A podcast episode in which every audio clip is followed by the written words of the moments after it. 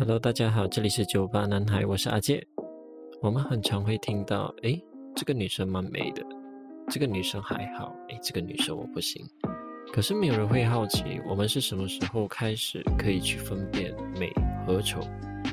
我记得我是在幼儿园学一些简单的正反义词的时候，认识到了美和丑。没错，今天的主题是要讨论有关于美的话题。其实我是在一次和朋友讨论其他女生外表的时候，突然间闪过了一个念头，想说：哎，我是几岁开始会在意别人的外表？哎，废话不多说，一二三。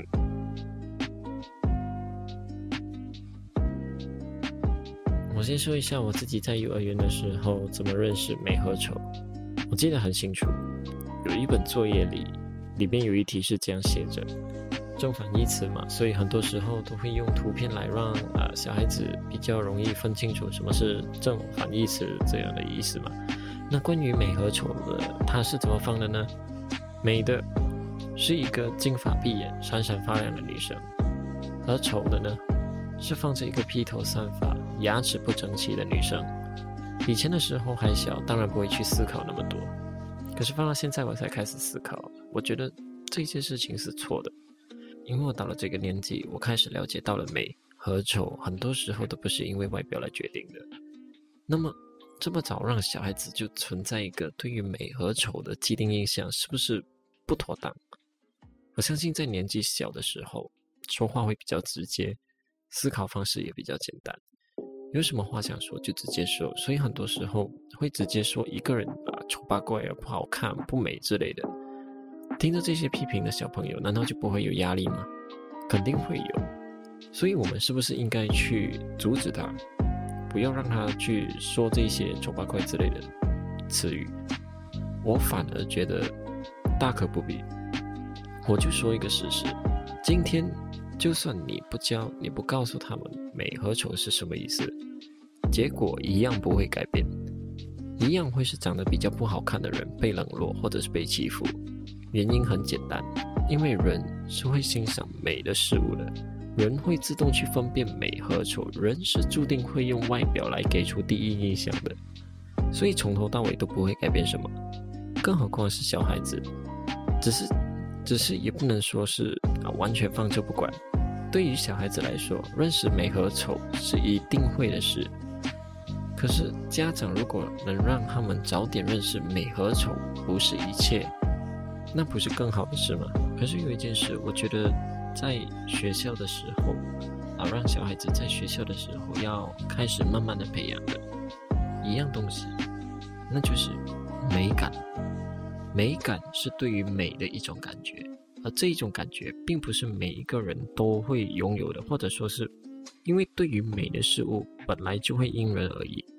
你觉得美的，我不一定会觉得美。可是美感这一种感觉，就是。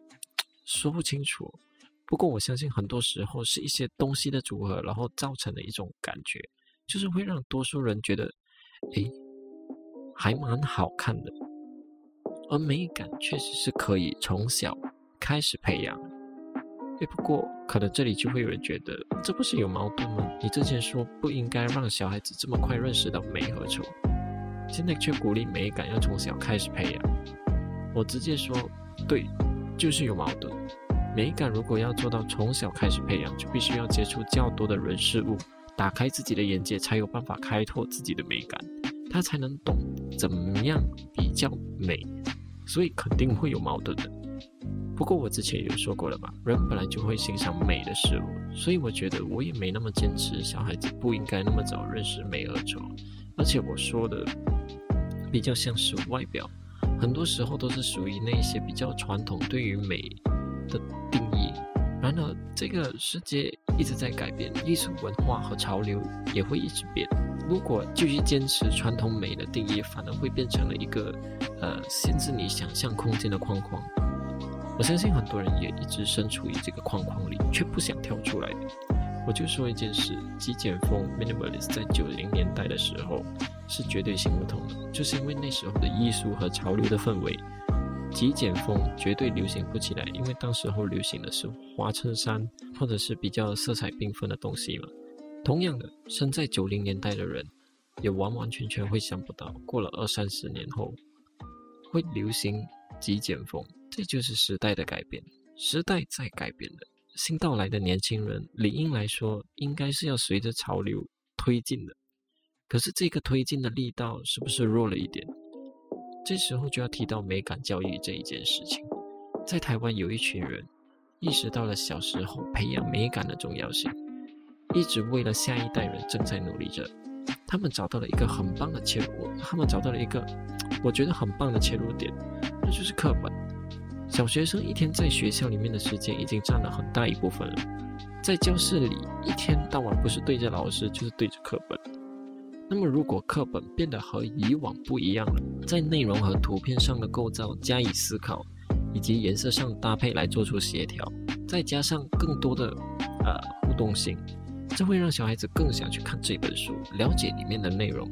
但他们最终的目的是潜移默化间建立孩子对于美的概念。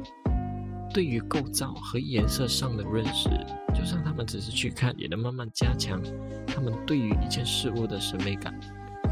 相较于马来西亚，我真的觉得小学、中学的课本真的是有够无聊，颜色上已经不吸引人了。一打开，满满的文章，文章过后就是练习题，那些练习题也是啊，能塞就塞，整本课本就变成了我上课的时候一天都不想拿出来阅读的东西。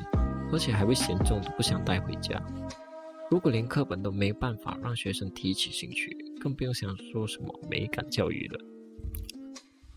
说到美，我就要提到一句名言：“外国的月亮比较圆。”这句话是在说国外的东西比较好啊，国外的东西比较漂亮啊，什么东西都国外的比较好。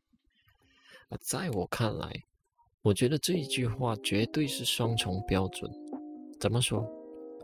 外国人这三个字，你会想象到，你会想象在你脑海里能想象到的，那第一出现的人，绝对是白种人。你绝对不会把外劳当作是外国人来看。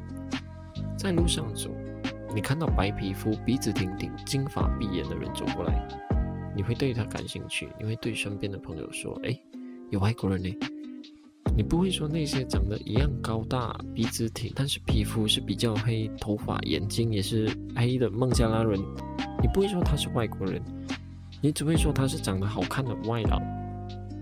你不觉得有点好笑吗？在我们眼里，只有白种人才是比较高尚的存在，皮肤比较黑的却不受待见，这就是典型的框框，那个把自己锁在一个狭小空间的框框。只是在同温层寻求温暖和认同，只会一只会变得一成不变。这个世界已经进入了多文化相融的状态了，甚至是现代和传统之间撞出的火花。就这个世界之所以美，是因为有不同的色彩。如果只变得单一颜色，那不就是我的课本吗？无聊又无趣。马来西亚人，你能想象整个马来西亚被红色渗透吗？呃，我忘了，已经在发生了。Y'all just see some clout, y'all just see some money. You are not important. Seven figures, yeah, you want them. So you beat on when you bought them. Yeah, this music shit is hard, and don't be counting on a fortune, cause you are not important. Buy that bottle if you max your card out.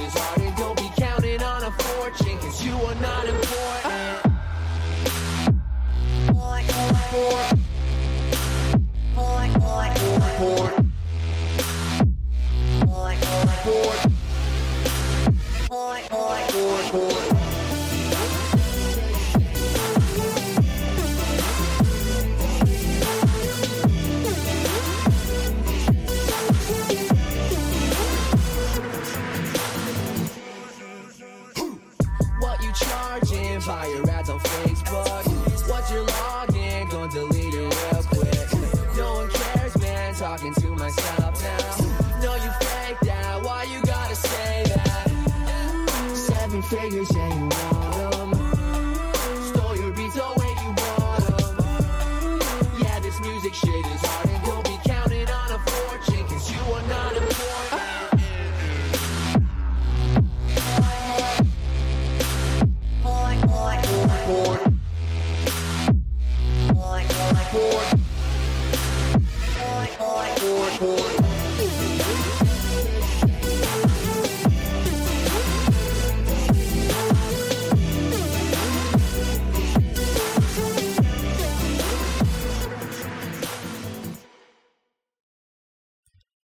接下来我们谈一个我觉得蛮有趣的。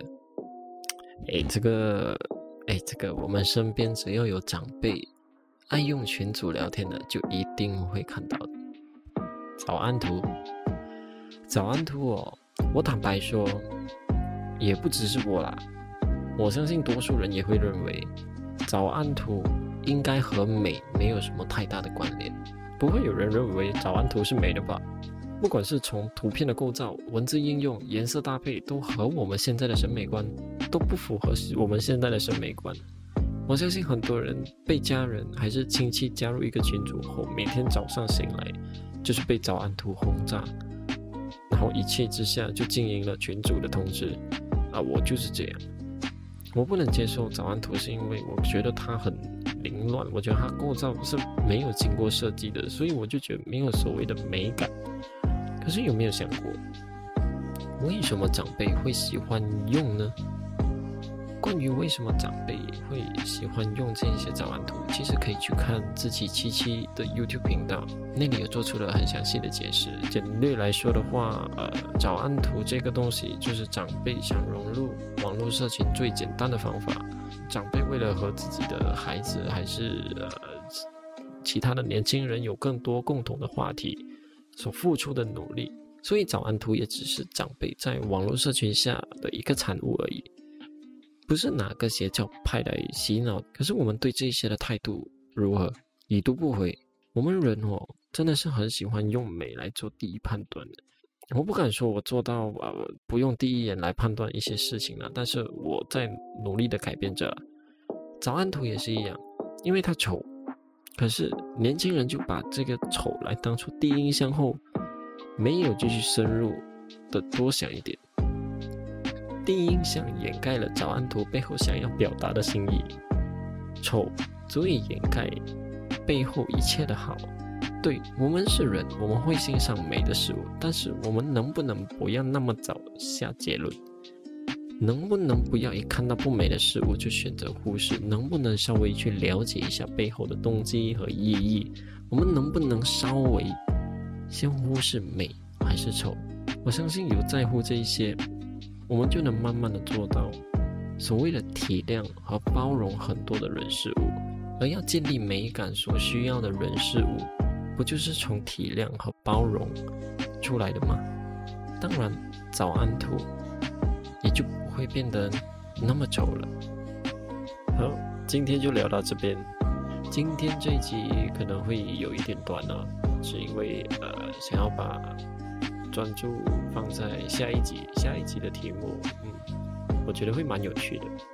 好，今天就先这样吧，酒鬼们散场喽。